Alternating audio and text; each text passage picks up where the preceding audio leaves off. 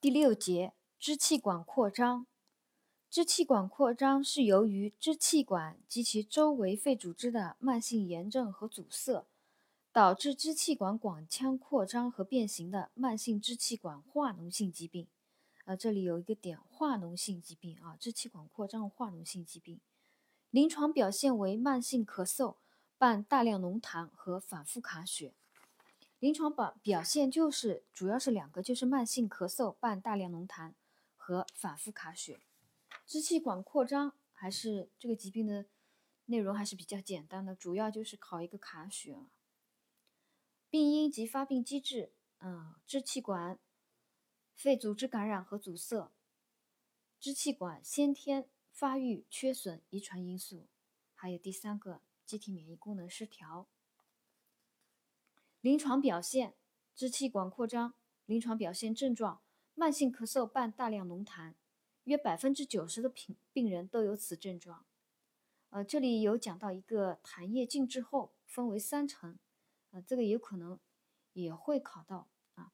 看细一点，我们就把这个也看一下啊。痰液静置后可分为三层，上层为泡沫，中层为混浊粘液。下层为脓性物和坏死物质。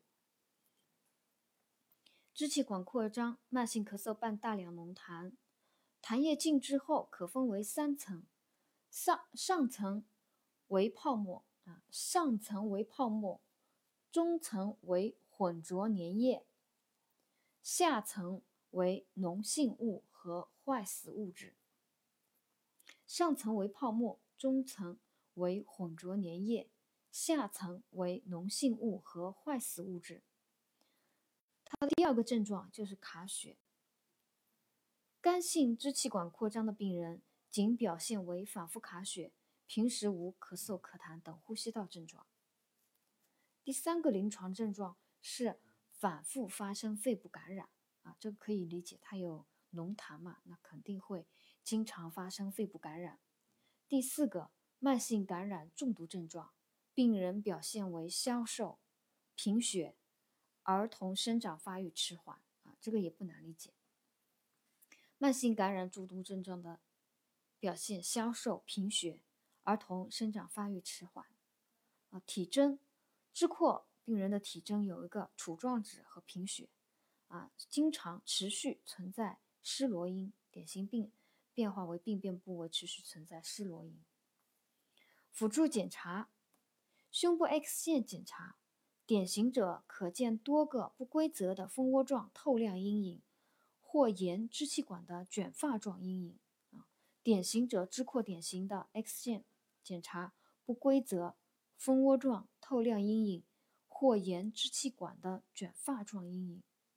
支气管卷发状阴影啊，高分辨 CT 已是主要诊断方法。啊，那个可能会考一个单选题。支气管扩张，问你现在的主要检查方法有哪些啊？主要检查诊断方法还是选择高分辨 CT 啊，不要去选 X 线。高分辨 CT 已是主要的诊断方法。支扩的治疗原则：防治呼吸道反复感染，保持呼吸道引流通畅，必要时手术治疗。啊，这个也不难理解啊。它有浓痰，那肯定是要。控制防治感染啊，它有浓浓痰容易窒息啊、卡血窒息啊，保持呼吸道引流通畅，必要时手术治疗。就三个治疗原则，支扩治疗原则。呃，一个是防治呼吸道反复感染，第二个是保持呼吸道通畅，第三个必要时手术治疗。控制感染里面有一点，我提一下：厌氧菌感染者加用甲硝唑或替硝唑。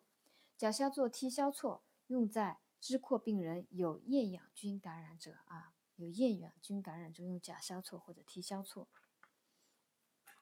卡血，卡血的处理，卡血之前，我在呃前面那个第一节概述有讲到啊，卡血是喉以下呼吸道出血经口卡出者啊，小量卡血小于一百毫升，二十四小时卡血量小于一百毫升的小量卡血。一百到五百的是中等量卡血，二小时卡血量大于五百毫升的是大量卡血，或一次性卡血大于三百毫升的为大量卡血。这个不多讲了啊，卡血。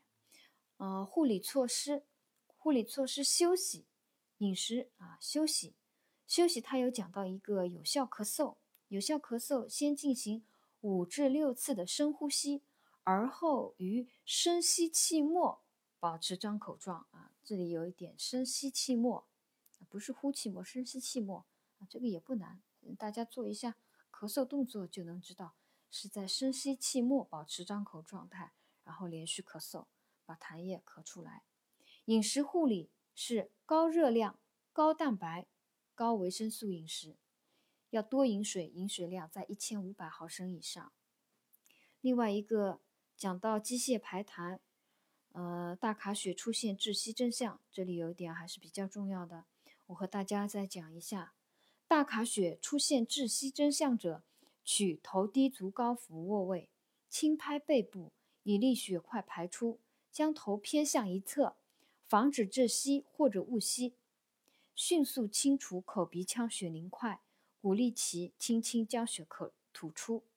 无效情况下，可行气管插管或气管切开，解除呼吸道阻塞。这个大卡血，我们只要是在医院里工作个几年的护士，大家都知道。考试的时候经常考，所以呢，我在这里也不会，也不多讲了。相信大家基本上这一点应该是都掌握了啊。就再读一遍：大卡血出现窒息征象者，头低足高俯卧位，轻拍背部以利血块排出，头偏向一侧，防止窒息或误吸。迅速清除口鼻腔血凝块，鼓励其将血吐出。无效时行气管插管或气管切开。解其呼吸道，解除呼吸道阻塞。啊，下面讲一个病人做体位引流啊，里面有几个小点，我讲一下。体位引流每次十五至二十分钟，每日两至三次。引流宜在饭前进行啊，饭前进行，防止饭后呕吐啊。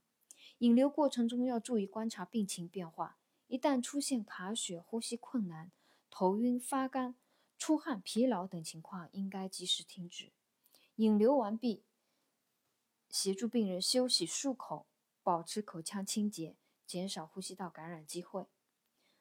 支扩病人床头病房里要备好，吸引器、氧气、气管插管、鼻导管、气管切开包、喉镜、呼吸兴奋剂、止血药、升压药及备血等抢救设备及物品。这个大家都能理解，我也不多说了啊。支扩这一章比较简单，到这里我就全部讲完了。